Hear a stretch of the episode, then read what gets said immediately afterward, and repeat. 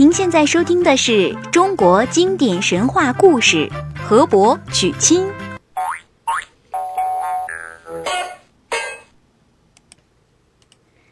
战国时期，西门豹被派到邺城当县官。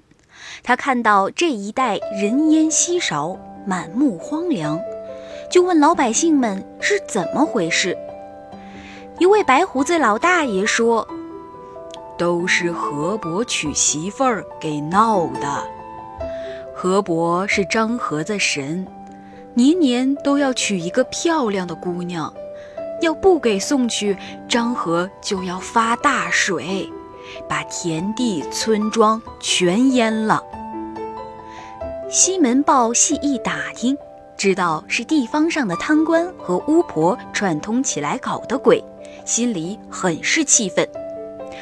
到了第二年河伯娶媳妇儿这一天，西门豹到了现场，他看大大小小的官儿和装神弄鬼的老巫婆全来了，就提出要亲自看看河伯的新媳妇儿。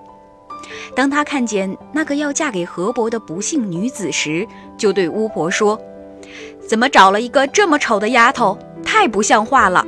麻烦你去告诉河伯一声。”等找到漂亮的姑娘，再给她娶媳妇儿。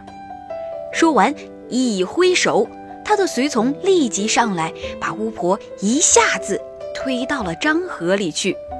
接着，他派人以催问为借口，把巫婆的大弟子和一个民愤极大的贪官相继扔进河里。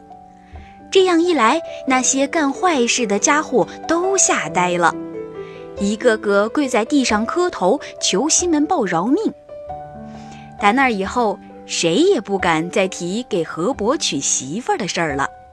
西门豹带领全城老百姓挖河修坝，根除水害，漳河两岸年年丰收，人们都非常感激西门豹。